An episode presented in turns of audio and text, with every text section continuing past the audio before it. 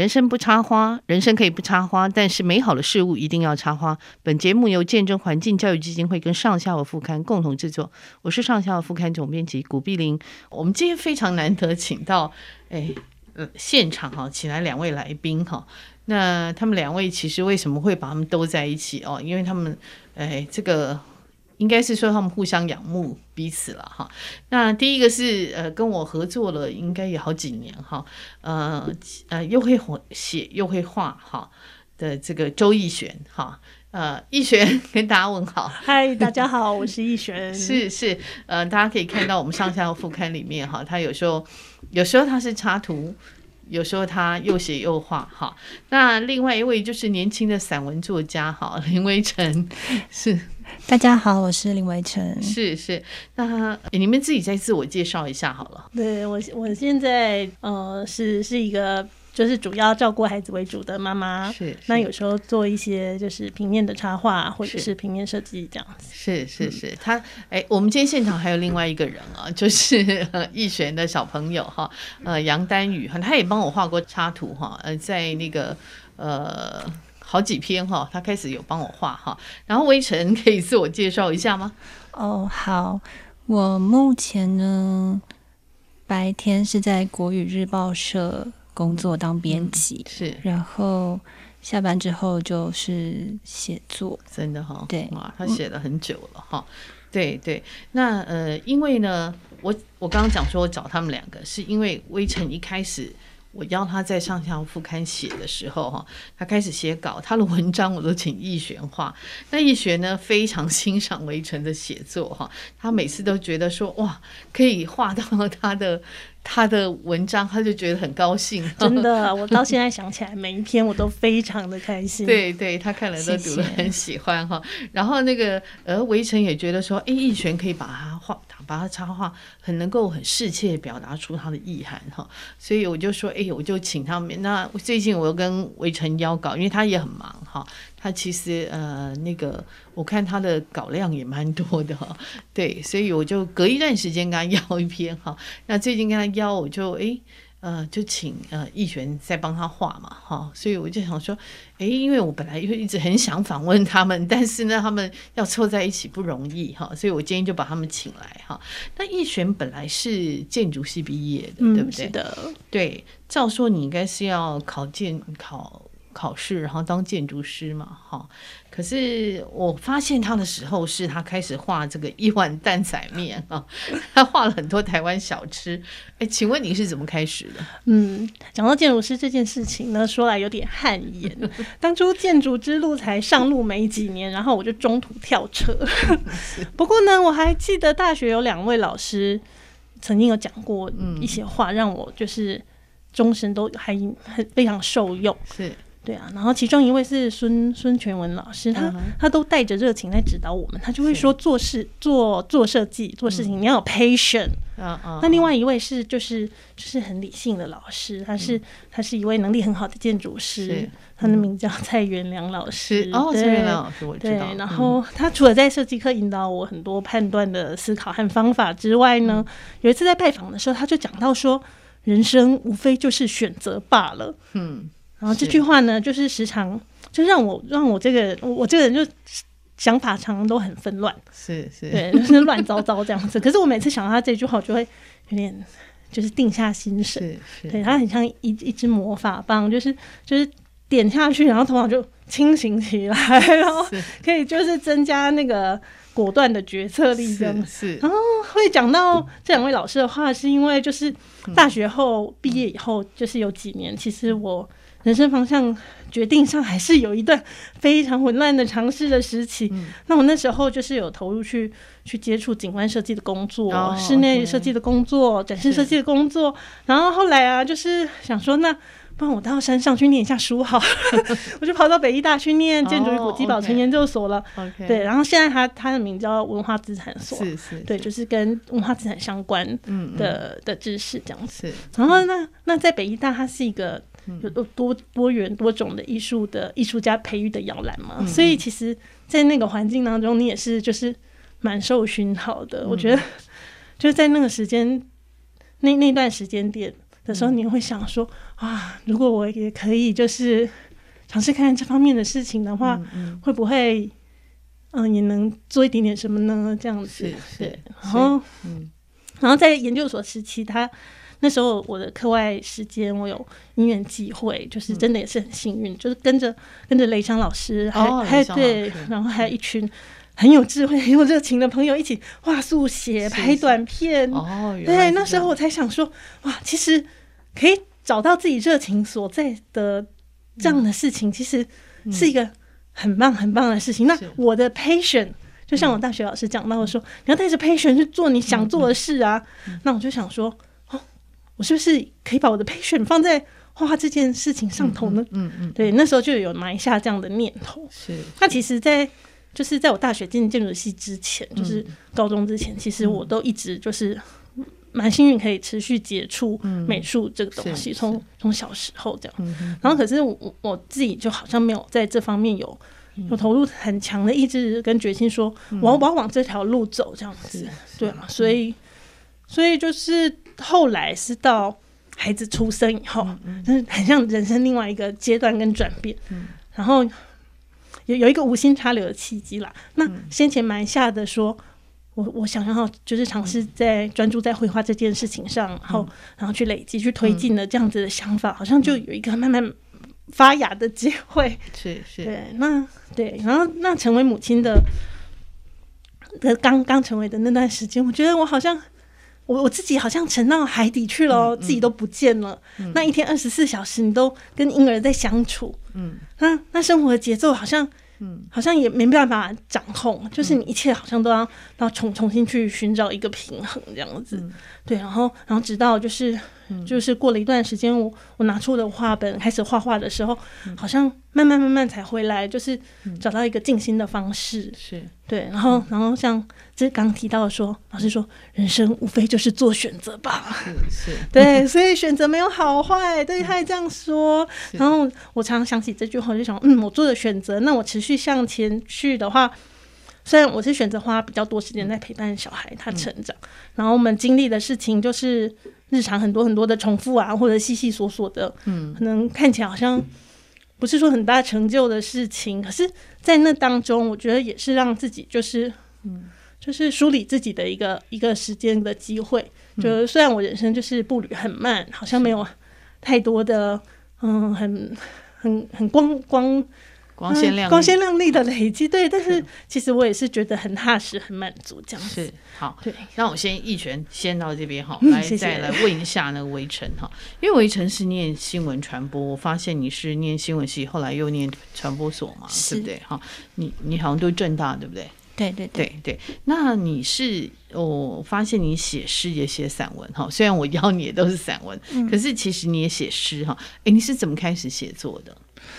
呃，最早开始有意识的创作，我觉得应该要追溯到国一的时候。哦，国一就开始写，那时候大概就是十三岁左右。哇！因为我那个时候从台北嗯去宜兰念了一个住宿学校哦，OK，然后不会是中道？嗯、呃，不是，另外一间 OK，对，嗯、但是在那个住宿学校里面，其实平常是没有什么娱乐的，嗯嗯，嗯然后就嗯。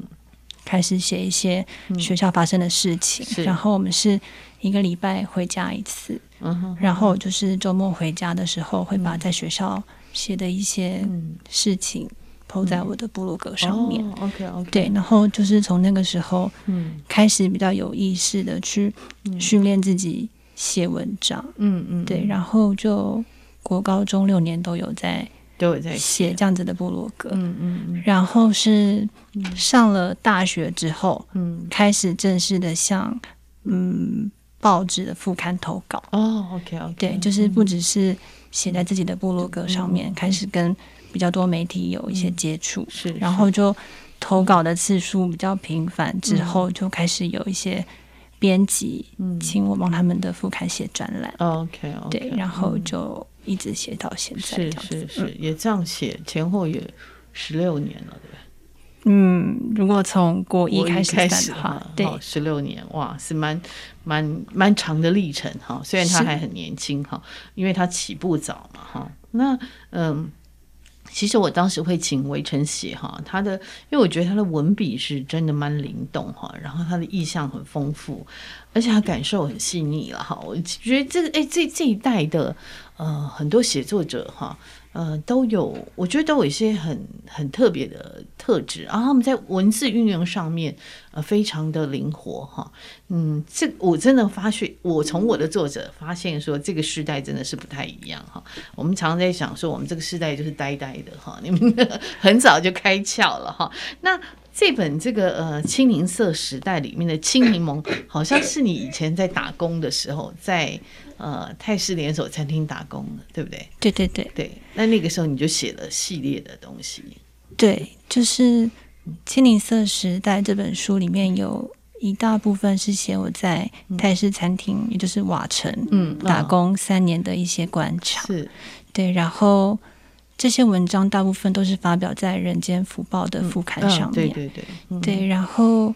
嗯，就可能因为在《人间福报》发表的次数比较多，后来福报副刊的编辑就找我在那边开了一个专栏，专栏叫做“日常速写”。对对对，对，然后就是两个星期交一次稿，这样子写写写，就也写了四年。哦，是对，然后后来就是把专栏的文章还有餐厅的文章集结在一起，嗯，然后出了《青柠色时代》这本书。是是，那《青柠色时代》其实，哎，现在讲起来说是已经出版两年多了嘛，哈，可是读起来还是蛮有感的。你们再多谈一天下这本这本书。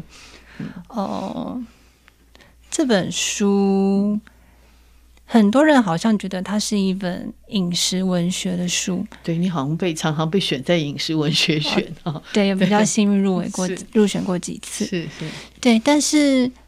那个时候写那些餐厅文章的时候，嗯，最开始我并不是抱持着要写一个饮食文学的心情去写的，嗯嗯嗯、而是那其实是我在大学嗯很年轻的时候第一次体验到的一个职场的经验，嗯、是，然后也是我第一次在一个比较有组织的一个嗯系统里面工作，是。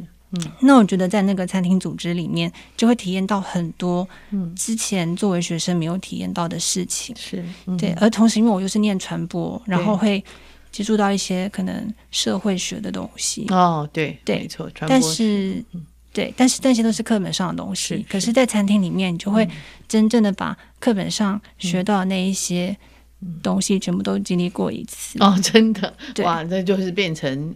诶，那也不叫学以致用，而是你验证了从呃在实质在职场上验证一些理论，对不对？对对对，嗯哼哼，对。然后我觉得那个对于可能二十岁、二十一岁的我来说，是一个很冲击的经验，嗯嗯，所以就很自然而然的把很多我对于餐厅组织的观察和批评写成文章，嗯。嗯、是，是，对。所以一开始那些文章是想要去描绘一个。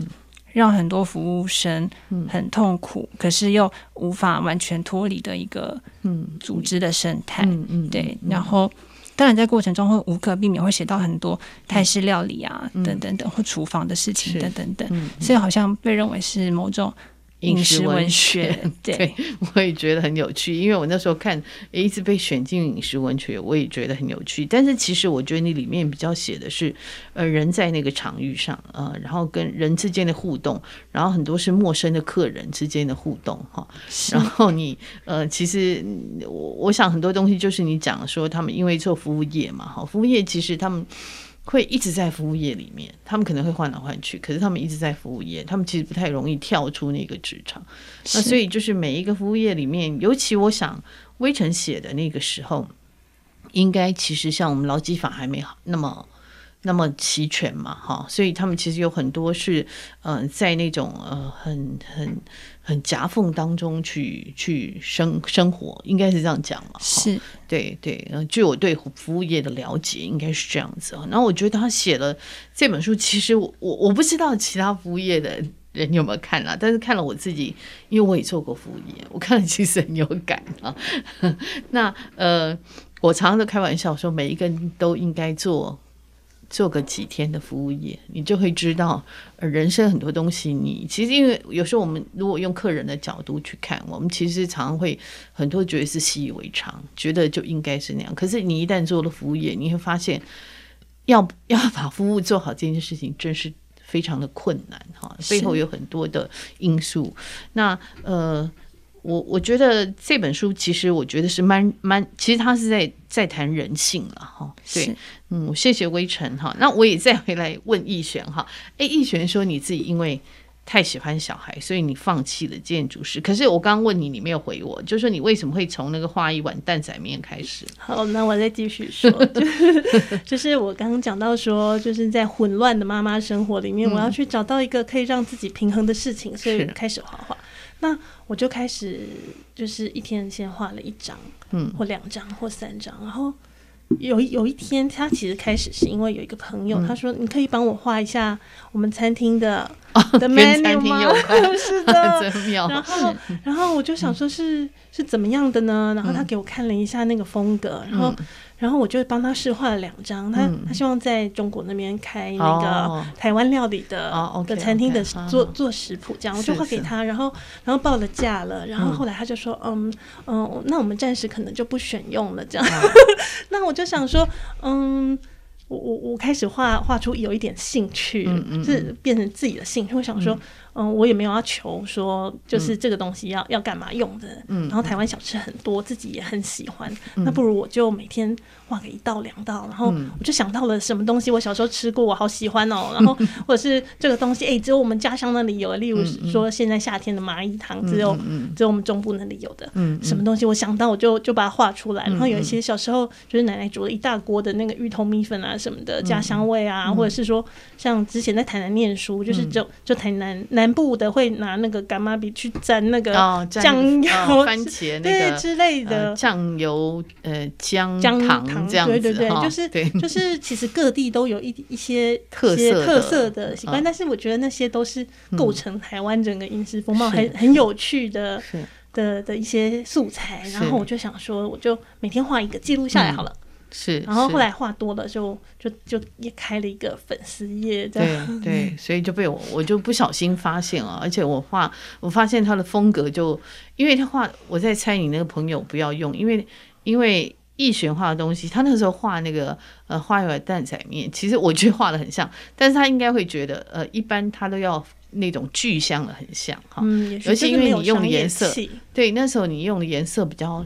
有一些比较沉，对，好，所以有时候他们觉得说饮食，哎。画的这么深这么沉哈，有时候那个做生意的人就会觉得，可卖不了钱。对对对，其实我是可以理解，我自己是蛮喜欢的哈。呃，但是因为后来我也开始跟他邀稿了，我发现因为哎，他也常常在家里 跟小朋友一起搞哈。那最近他写了一篇就是来自有鱼旅社的冰箱风景，那时候我是做了一个冰箱风景这个这个题目嘛哈。那这篇我觉得蛮有想象力的。然后他的女儿哈杨丹宇哈，丹宇现在九岁哈。我我都一直以为他才八岁，我哎、欸，我认那时候他，我请你请你画的时候，他还没念小学，对吧？好像还没念小学，哦，好像好像是对。那他也帮妈妈画了一张插画哈。哎、欸，你那时候是怎么？我丢这题给你的时候，你是怎么构思这一题的？我那时候其实我就觉得哦，好棒哦，这个。这个主题跟我日常非常契合，我每天都在煮饭，冰箱我最熟。了。那打开我的冰箱，哇，怎么那么挤？然后仔细仔细的，可是沉淀下来，仔细的在想这些东西挤归挤，可是其实他们每一个我都好喜欢，就是就是。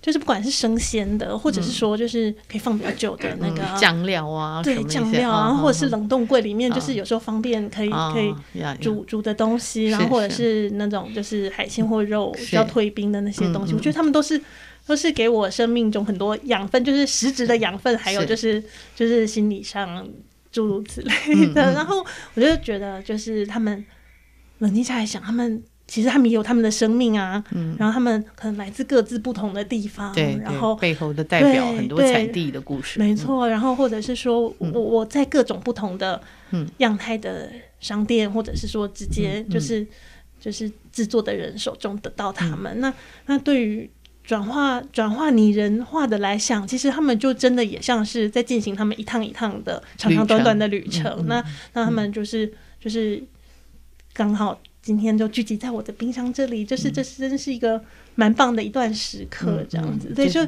就是有这样子的念头，然后决定觉得说就是。他们是这样的存在，就把它写出来。是是，就变成来到你这个旅馆哈，有鱼。对啊，那我当然要贴个对，呃，冰箱都要贴个那个年年有余嘛哈。对对，那个什么呃。呃，当然我们不会贴六畜兴旺啊，可是你们 又非常满哈，各种 对对，其实这很有趣。那时候我有跟威晨说，哎，威晨说他也写过冰箱风景哈，那所以后来我就哎我说好，那没关系，那你写别题哈。那威晨因为你也写很多专栏，我看你的稿约真的很多哈。我每次在看他脸书上哦，这个稿约我，那我就想问他说，哎，你每次面对一个题目，因为有时候他他会问我问得很仔细哈，他其实常常我跟他邀稿。他说：“哎，这个要怎么写？”那其实我的作者都知道，通常我会开一个题目，然后我就跟作者说：“你就自己尽情发挥哈，啊、呃，你就照你自己想要写的写。”我通常都是这样子哈，呃，那嗯，可是你每次面对一个题目或自己的专栏的时候，你会因为媒体不一样，呃，写作选选材不一样吗？会吗？呃，其实是会会哈，我有偷偷观察一下，好像有，对，嗯。像比方说，我帮《人间福报》副刊写专栏，刚开始的时候，是。编辑就有提醒我，因为他们是佛教报纸，所以是有一些题材不适合写在专栏里面的，其实是。文学创作，是。像是呃暴力的事情啊，或是喝酒，或者是呃色情的事情，比较露骨的事情是。不宜写的。对，所以可能是从那个时候就会。很有意识的去思考，说每一个媒体它需要的东西是什么？嗯、是，是，对，就是因为我想每一个媒体它都有他自己想要呈现的嗯。内容，还有他想象的那个读者是怎么样，嗯嗯，所以还是会依照不同的媒体去是。做一些取舍，是是。那或者是我可能会去观察说，这个媒体它平常对于多元性别的议题是比较友善的，嗯嗯，那我在写文章的时候就会多放一些多元性别的想法进去，哦 okay, okay，因为我想这样子的媒体，它的读者必然也是会是类似的族群，他们可能也会需要或者期待看到。这样子的内容等等，是是是，所以你自己会心里面有一个自己判判别的一个标准哈。那有没有什么媒体你觉得比较没有任何的禁忌呀、啊，或干嘛？有吧？嗯、应该总有吧。时尚上下游副刊都没有什么禁忌啊。对，对，然后或者是我今年在帮幼师文艺哦，是是写专栏，对对对，就在楼下，是是，对，帮幼师文艺写专栏，嗯啊，在这边楼下，对，在我们录音的地方的楼下，是。这样这样。然后主编是丁明清先生，就他也给予蛮大的写作的空间，所以就基本上是没有什么受到限制，爱写什么就写什么。是哈，嗯，对，其实我我通常对作者我都是我我给一个题目或者作者他要写，我说你可以跟我讨论一下，一下下。那当然，我们有时候也会受到攻击了哈，我们难免也会哈。那呃，我们虽然是饮食生态农林渔牧，可是我其实常常希望把生命教育也可以放进去哈。我觉得，呃，而且我真的很尊重我的作者哈，因为我觉得作者就是多元嘛。如果每一个人都是一样的话，我就不用有这个平台了哈。所以我也很谢谢，就是说，其实在这当中，我觉得作者跟我之间的信任哈。那我还发现说，微臣好像很喜欢看电影的。哦，你的文章里面常常会写到电影的场景哈，电影的身影呀，还有呢，你对颜色跟那个花色，我觉得也很敏感，我忍不住要问你了哈。嗯。呀，是。电影的话，我觉得可能就是因为自己是传播学院的学生，所以就会很容易接触到很多电影的课程。嗯，然后对，是是是，对，然后加上我自己，其实也觉得，嗯。影像的叙事对于写作是很有帮助的，嗯、就是多看不同的电影，或者是戏剧，嗯、或者是舞台剧，嗯、都可以去施法里面不同的创作的方式，是、嗯，然后用在写作上面做一个转化。嗯嗯嗯。嗯，因为我们常说写作其实就是用你的笔像个摄影机一样，带着你的读者去看哈，因为是透过你的笔。其实是你的眼，你的心了，哈，你带着读者去看到这些东西哈。其实就像一只摄影，就像很多，也许搞不好是多机哈，可能三机四机哦都有可能。嗯、那可是你在这个呃从这么漫长的这个创作过程，你怎么样培养自己的写作的基底呢？或者是你有时时间有不一样吗？你觉得你有变化吗？变化的话，嗯、我觉得是会有。嗯，就是我自己回头去看《清一色时代》那本书里面的内容，嗯、跟我最近。在准备要出第二本书的内容，嗯、我觉得里面就有很多的落差。嗯嗯，在于说，我觉得第一本书的时候写了很多，嗯，对于生活的感觉，嗯，可能是比方说开花的那个速度，嗯，或者是冬天赖床的那个寒冷，嗯嗯，那或者是夏天一个人在家里面看书的寂寞，嗯，这种比较。抽象的感觉，在第一本书写比较多。对对。但是我最近在看第二本书的书稿的时候，我觉得好像多了更多议论和批判的东西。嗯嗯嗯。对，我觉得那可能就是进入社会 比较久之后，开始对于很多事情有自己的不满和意见，就写的越来越多。呀呀。对，我觉得可能就是因为写的是散文，所以。很难避免受到生活的影响，是就是我经历了怎样的生活，嗯、然后那样子的生活启发的思考，就会自然而然在文章里面出现。是是，嗯，我们也很期待第二本书哈，什么时候要出？呃，应该也是要明年。明年哈，嗯嗯，最近很多好书，最近好多，因为其实今年因为呃本来书展是二月嘛，就后来延到六月，我看大家都集中在这个整个暑假前后哈，很多精彩的书，那我觉得对读者来讲也是很棒，但台湾的阅读率啊还拉。要往上拉哈，因为我们平均每个人读四本书哈，但是呃，我们出书的量真的是蛮大的哈。那当然就是说，台湾的翻译现在现在速度也越来越快哈。那呃，本本本土的创作，我觉得也是很好。今年我就比较希望说。我们东西可以多一点，可以去谈。呃，如果本土有一些呃创作出来，我们可以多一点机会去介绍哈。到时候也许那个呃，围城出了新书，我们也可以再介绍哈。嗯，好，那那谢谢围城。然后我再来问一下易璇哈，你画自己的图跟帮别人画插画有什么不一样？还有我看你的材质。风格都在转变，嗯，那我先回答一下材质的这个部分。嗯，有时候选择媒材的使用比较是就是依照当下的直觉，嗯、就是例如说，啊，我今天收到伟成这篇文章，然后我我阅读完这个文章的时候，我会有一种嗯，有一个有一个基底的调性的想象，嗯、那我就会想说，嗯，想说就是，哇我我有一点想要用。蜡笔试试看，或者是说、oh, okay. 说最近的那篇关于金鱼的，是。对它真的好可爱，然后 然后生活在水里，那我会觉得觉得嗯，如果是在水里的金鱼，我一定我一定要用水彩，然后有点渲染的方式去、uh huh. 去去呈现它，嗯、就是会有一个一个基础的调性这样子，嗯，对，所以所以那当然说就是。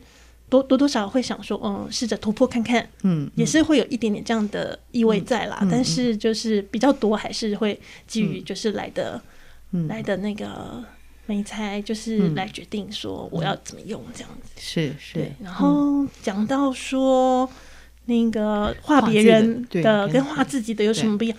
我有点觉得就是画别人的，嗯、为别人画出来，你你有他过来的东西，那你自己。有一个观察的切入点嘛，嗯、那我可能会从里头去抓住说，就是嗯、呃、几个我想要去发展的那个、嗯、那个核心，嗯，然后反而然后然后会试着去就是反复的去去看说自己画出来的东西有没有跟。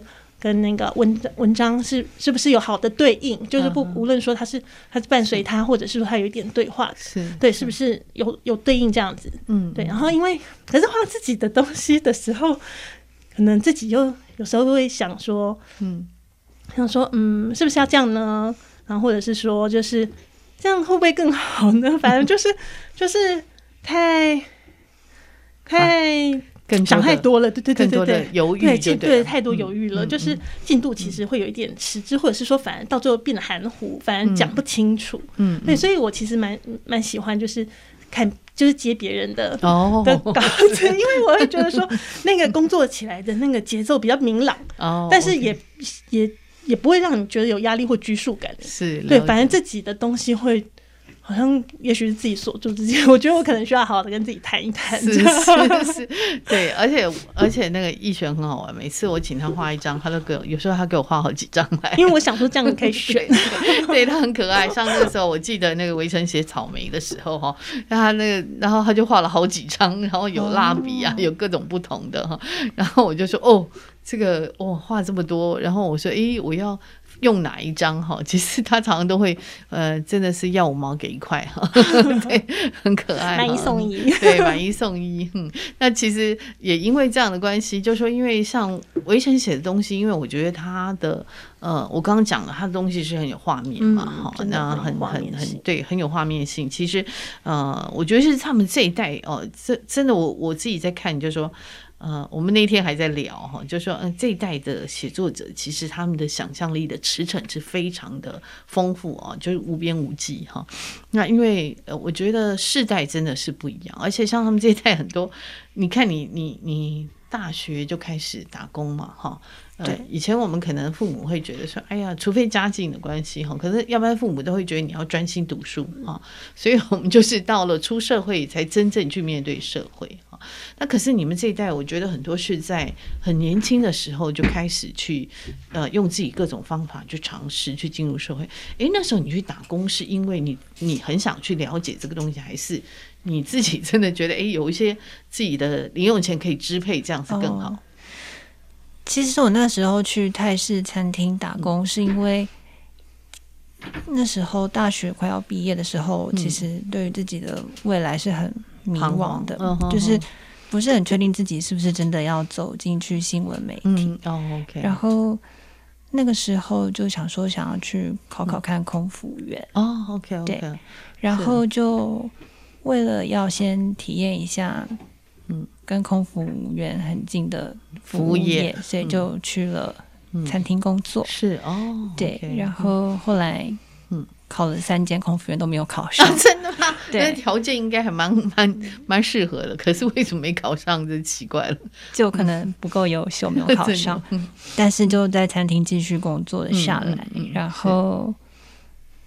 确实也在餐厅体验到很多嗯没有体验过的人生。嗯、是是，我想如果你做空服员到现在，你应该觉得，呃，其实空服员又更难哈。你在高空中哈，有时候我们看他觉得光鲜亮丽，是也不容易，对，真的不容易。而且他们的时差其实会导致他们身体状态其实很多是我们想象不到的哈。嗯，是对。但是你后来你没有做记者，你去当编辑，对不对？对，你有选择当过记者吗？还是记者的话，只有在大学的时候当过学生报纸的实习记者。嗯哼，那出社会之后，嗯，我第一份工作做的其实是童书编辑。哦，OK OK。对，然后后来又转职到现在的国语日报社，做的是儿童周刊。是是，所以就。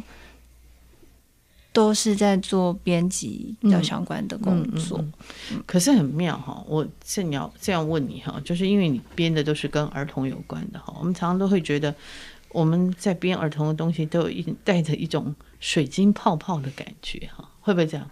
水晶泡泡的，就是有点呃，因为我们给小孩的东西，我们都会觉得说比较不要太。太现实感哈，就是我们在在台湾了哈，嗯，其实有一些绘本，当然我也看过哈，我其实看过有几本绘本是在谈战争的哈，然后谈很很呃确切的社会议题哈，但是真的不多哈，可是大部分我们给小孩的都会比较是相对来讲是比较呃呃比较温暖啊，比较温馨啊，比较可爱啊，会会这样吗？嗯。我觉得好像会有一点点这样子，就是希望嗯保护他们的童年，先不要那么早被污染的感觉。对，哈，好，我真的觉得，就是说我们在呃面对孩子的时候，我们都希望说可以稍微不要让孩子那么去，因为现实很多东西是很残酷的嘛，哈，是血淋淋的哈。嗯，其实这个可是跟你写的东西又有点又不那么，这很好玩哈。是。对对，这中间其实有那个那个角色转换的，嗯，可是你自己就是变成你像有一个阀，有时候要切到这里，有时候切到那里。对，我自己其实觉得是没有那么大的身份落差，嗯，嗯，就工作的时候就是专心的工作，然后下班之后就专心的写作，嗯，我倒没有觉得。这两个身份转换有什么困难？嗯嗯嗯、而且我其实也觉得，我们做的东西是给小朋友看的，嗯、但其实，嗯，我们要把一个东西讲给小朋友听，嗯、跟把一个东西讲给一个对他没有任何认识的大人听，嗯、那个需要简化的程度其实是一样的。哦、OK，对，嗯、所以我并不会特别觉得我们要做，嗯、呃、特别。幼稚或者是特别嗯。嗯装可爱的东西给小孩看，我反倒觉得小孩可以看的东西、嗯、很多东西其实也是大人可以看的。是是是，我觉得现在是有一点变化了哈，就是说是。呃我自己也在 跟那个童书相关的基金会工作过，所以那时候我们也常常要选一些外版书嘛哈，那我就会发现说呃其实呃这个外版书这些翻译书。他们谈的议题是真的比较广，但是台湾我觉得这几年是又慢慢改变哈。那嗯，我们对孩子去直接面对一些东西，其实是可以讨论的哈。我觉得是跟过去不太一样，过去小孩都真的是要你给小孩东西就是要装可爱，可是我觉得时代真的是不太一样哈。那而且小孩接受的讯息资讯也非常多，是有时候你把他保护好，他其实他有别的途路径可以接触到这些东西嘛哈。其实真的是不太，我觉得是。这个是一个好处啦，当然我们会讲到一大堆什么三 C 的各种问题哈。那我儿子常跟我说，你知道吗？现代人一天接受的讯息是以前明朝人一辈子接受的讯息。他每次都跟我讲这个事情哈。对，其实我们现在人都处在那个很很繁忙，每天接受各种讯息哈，所以我们常常都会哎，我看过这个东西，可到底在哪里看的？有时候就会忘记哈。对，但是因为写作者，我觉得他很大的好处是。因为他必须沉淀下来，去面对很多东西，所以也许他。过一段时间，他自己再回头看是有累积的哈。写作者其实最大的好处就在这哈，那就是刚刚维辰讲，就是其实你有一些在你看那个清一色时代，跟你现在写的东西，你觉得会不太一样哈。那也看到易学的画风在转变嘛哈，易学从那个开始，然后现在就可以看到他越来越哎，有时候越来越抽象哈，然后媒材也越来越多哈。哎，你女儿有影响你吗？嗯。就是他算是影响蛮大的，的因为我觉得就是画作，它也是很诚实的，会去呈现出你你生人生每个阶段，就是你现在当下的心境，是就是只是说它是换成另外一个媒材，它不是文字的媒材，嗯、但是其实它它也会很很就是，例如说我我现在会这样子去看待事情的时候，嗯、就是我自然流露出来的部分，它它那些东西也会在。那小孩子，我觉得。他反而很像我人生的一面镜子，嗯嗯，就是我从他身上看到了很多，就是，嗯，就是我我可能以前没有看清楚的部分，嗯、或者是说他他反而让我更更能够看清楚自己，嗯、对，就是就是从，而且小孩子的创造力很很丰厚，嗯、而且他很很直很直接很直率，是，就是他他不扭捏，然后有时候从里面去发现的那种真诚的力量。你会你会受到受到鼓舞，嗯，对，所以我觉得跟他相处的每一天，我都会让我觉得说，嗯，就是精，就是虽然身身体的疲累，但是精神其实是很很饱满的，是，对啊。然后然后谈到就是，这嗯，刚刚有提到说，就是有时候我们我投投稿的那个插画的时候，他也会他也会带来一篇。那我觉得那个情况是很有趣的，就是。就是妈妈在工作，然后他就很好奇，他就过来问你说：“你现在在做什么呢？”然后我就说：“哦，我今天要帮上下游画一个很棒的作者画一个插画，那你画什么呢？”然后我就说：“嗯，哦，那我我我今天要画格外品。然后什么是格外品？那我们就开始研究。对，就是就是反正就是因为生活的一些片段，然后我们一起共同的去成长。那我画，我就画画我我认为的格外品。那他自己就是就是跑去他房间，然后过了。一阵子神神秘秘，然后笑嘻嘻的拿来说：“你看，这是我画的可爱，好可爱。”对，那那那那个画面，其实我印象非常的深刻，嗯、因为我觉得小孩子他他直直直接的去，他接收到这个讯息，那他去了解到，那他就很在当下，他去呈现出他心里头呀。知道的那个部分给你的时候，他出来的那个东西，你会觉得他好像更接近，嗯，更接近。嗯，我们要的东西的那个嗯。院士那样，对，因为他很直觉的嘛，孩子就很直觉哈呀，所以孩子对你的创作也是会有刺激的，对，而且是一个很大的刺激。哎，我正好我围城围城跟妈妈关系很好哈，感觉上嗯。还不错哈，还可以，对，跟妈妈关系很好，其实长得很像妈妈，嗯对，但是就说你在这个一路上上的创作，你觉得是跟你的呃。身边有人有影响你吗？呃，说家人，对对对，我觉得是从小家里面就有很大量的藏书吧。哦，从小就培养了蛮深厚的阅读习惯，是，所以我觉得这可能也是让我走向写作的某一部分的背景原因。OK，对，像我妈妈也很喜欢阅读、阅读、看书，就是她每次。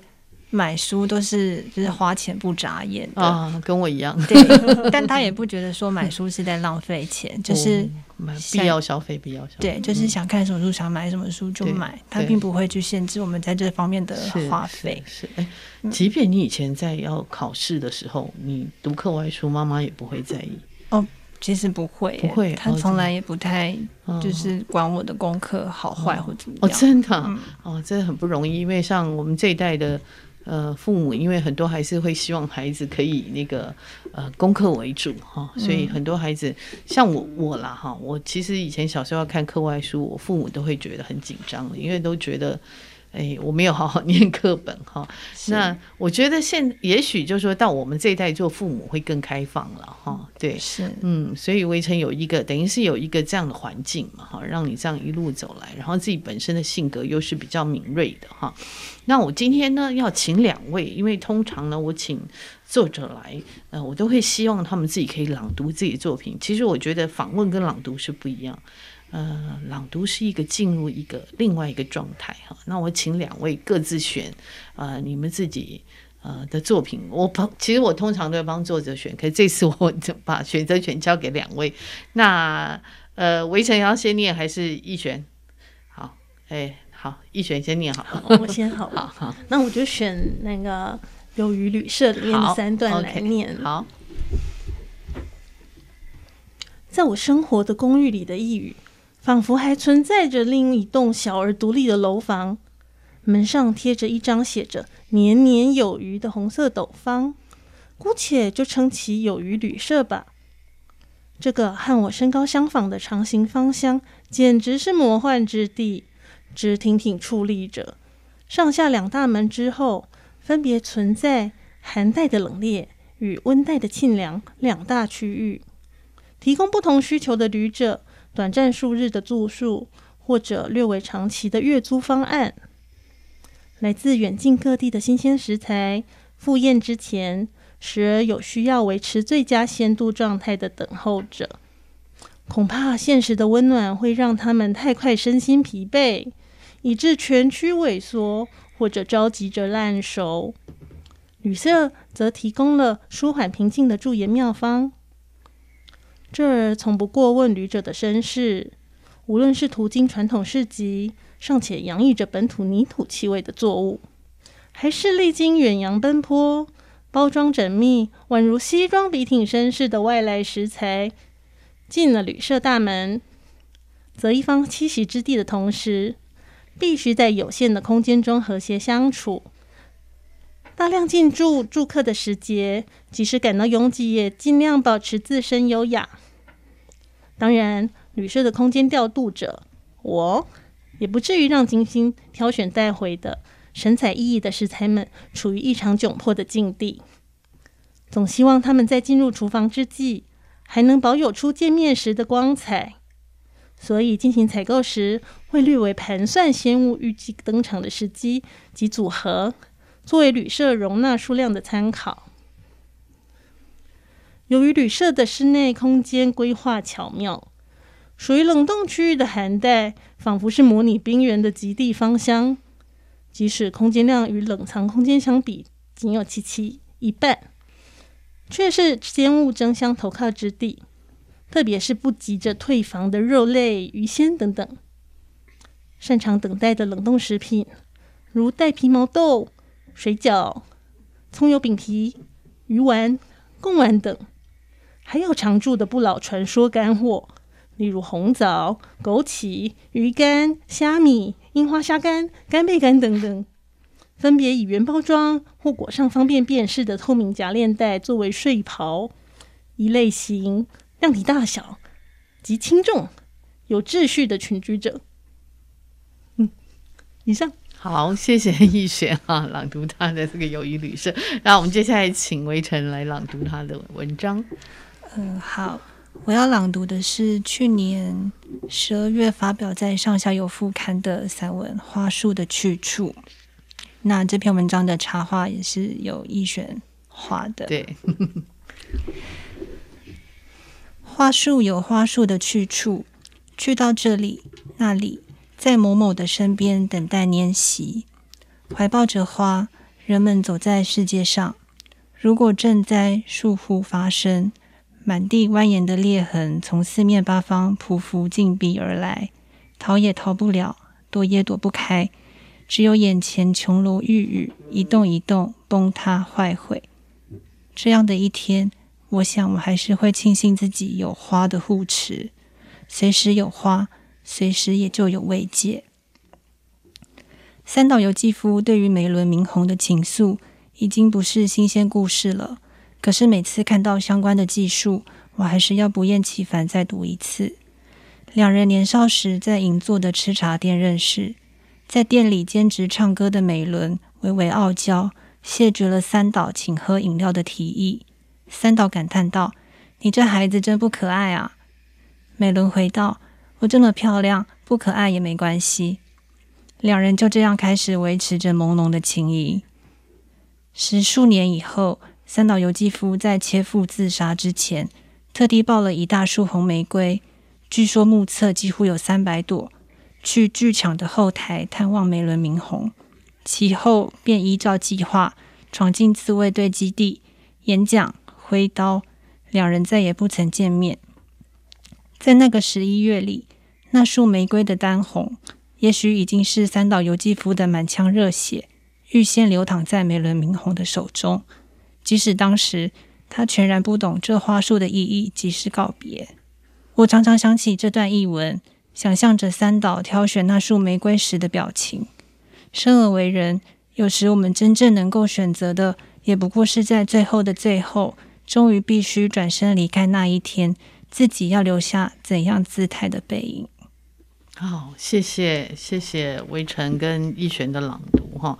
呃，各位听众，如果你们想要看他们的文章，在我们上下游副刊哈，呃，这呃可以，其实我们都有把作者的那个他们的文章，你点他的作者都可以找到他们过去写的东西哈，可以再呃回味一下，因为我觉得。呃，好的散文是永远非常的隽永哈。那我今天非常谢谢两位，真的专程来到现场。呃，尤其像那个呃，逸璇带着他女儿哈，丹宇没有出声音哈，在旁边一直那个对。那我们很谢谢这三位呃年轻的朋友哈，一起来呃，今天我们在空中相会哈。那呃，谢谢各位听众，我谢谢逸璇，谢谢丹宇，谢谢微尘，一起来到这里，我们度过这个。很精彩的他们两位的分享，谢谢大家，谢谢大家，拜拜，谢谢大家，谢谢，拜拜。本节目呢是由见证环境教育基金会跟上下游副刊共同制作，我们是一个线上媒体，也是由见证环境教育基金会支持的上下游新闻与市集的副刊。如果您想了解食物怎么来，欢迎收听食农搜查线上下游新闻。那喜欢阅读饮食跟生态文学，请在线上搜寻上下游副刊，也请订阅，请务必订阅、下载订阅。那谢谢各位的支持，谢谢各位的收听，拜拜。